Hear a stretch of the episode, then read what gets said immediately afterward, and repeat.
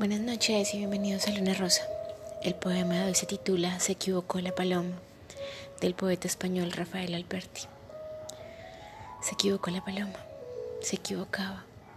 Por ir al norte fue al sur. Creyó que el trigo era agua, se equivocaba. Creyó que el mar era el cielo, que la noche y la mañana, se equivocaba. Que las estrellas eran rocío, que la calor la nevada se equivocaba, que tu falda era tu blusa, que tu corazón su casa, se equivocaba.